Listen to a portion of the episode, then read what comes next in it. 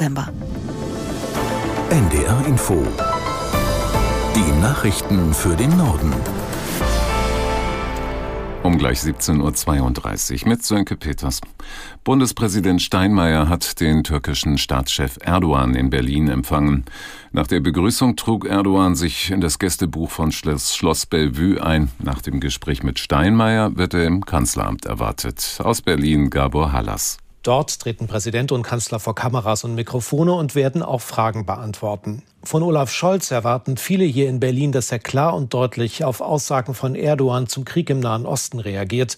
Erdogan hatte die Hamas Befreier genannt und Israel einen Terrorstaat. Josef Schuster, der Präsident des Zentralrates der Juden, sagte dem SWR, er erwarte klare Worte nicht nur im stillen Kämmerlein. Der Vorsitzende des Auswärtigen Ausschusses, Michael Roth, forderte eine Begegnung der klaren Ansage. Er sagte bei NDR Info, Deutschland dürfe sich nicht verzwergen. Erdogan brülle und schreie gern, aber die Türkei brauche dringend Investitionen aus Europa. Nur auf dieser Grundlage sei eine intensivere Zusammenarbeit nicht möglich. Die Vereinten Nationen haben Hilfslieferungen in den Gazastreifen erneut ausgesetzt. Als Grund wurden die Treibstoffknappheit und der Zusammenbruch der Kommunikationsmöglichkeiten über Handy, Telefon oder Internet genannt. Die Direktorin des UN-Welternährungsprogramms McCain sagte, eine Versorgung mit Nahrungsmitteln und Wasser gebe es in Gaza praktisch nicht. Nur ein Bruchteil dessen, was benötigt werde, gelange über die Grenzen in das Gebiet. Israel sagte jetzt zu, pro Tag zwei Tanklaster mit Treibstoff in den Gazastreifen zu lassen. Das UN-Hilfswerk für palästinensische Flüchtlinge kritisierte, dass zwei Tanklaster für die lebensrettenden Aktivitäten der Organisation nicht ausreichten.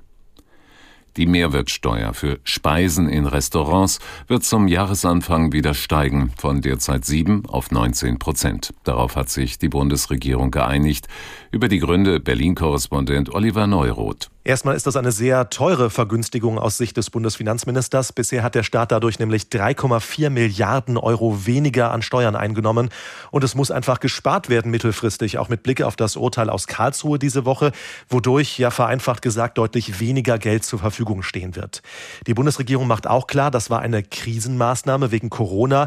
Inzwischen ist die Pandemie für beendet erklärt. Da können wir diese Vergünstigung nicht weiter laufen lassen. Die Begründung fehlt einfach.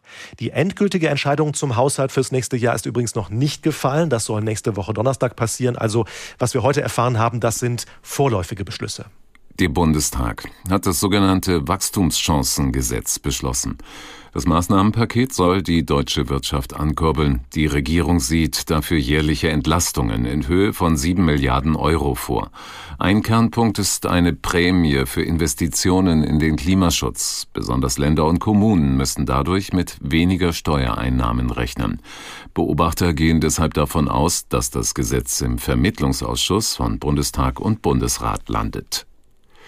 Die Linke ist in Augsburg zu einem dreitägigen Bundesparteitag zusammengekommen. Zum Auftakt riefen die Vorsitzenden Wissler und Schirdewan die etwa 400 Delegierten zu einem Neuanfang auf. Aus Augsburg Ingo Lierheimer. Schirdewan mahnte die Partei aber auch, besser zu werden. Er zielte damit darauf, dass die Linke zuletzt vor allem durch den internen Streit mit und um Sarah Wagenknecht wahrgenommen wurde. Neuer Streit droht aber bereits durch Carola Rakete.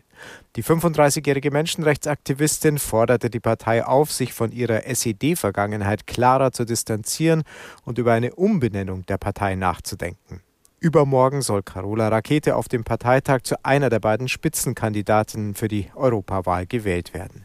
Der Pharmakonzern Eli Lilly will mehr als zwei Milliarden Euro in eine neue Hightech-Fabrik in Deutschland investieren. Die Produktionsstätte soll vom nächsten Jahr an im rheinland-pfälzischen Alzey in der Nähe von Mainz aufgebaut werden. Aus Berlin Birte Sönnigsen. Bis zu 1000 neue Jobs für hochqualifizierte Fachkräfte sollen dort dauerhaft entstehen. Eli Lilly stellt unter anderem Medikamente gegen Diabetes und starkes Übergewicht her. Für Bundeswirtschaftsminister Robert Habeck ist es eine Entscheidung, die den Wirtschaftsstandort Deutschland stärkt.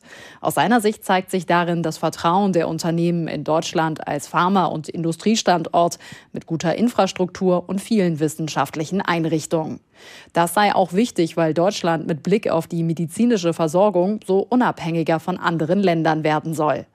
Bundesgesundheitsminister Karl Lauterbach will die Bedingungen für die Forschung und Produktion von Medikamenten weiter verbessern. Mit neuen Gesetzen sollen Hürden für die Forschung abgebaut werden, sodass sie zum Beispiel Patientendaten einfacher nutzen kann. Das waren die Nachrichten.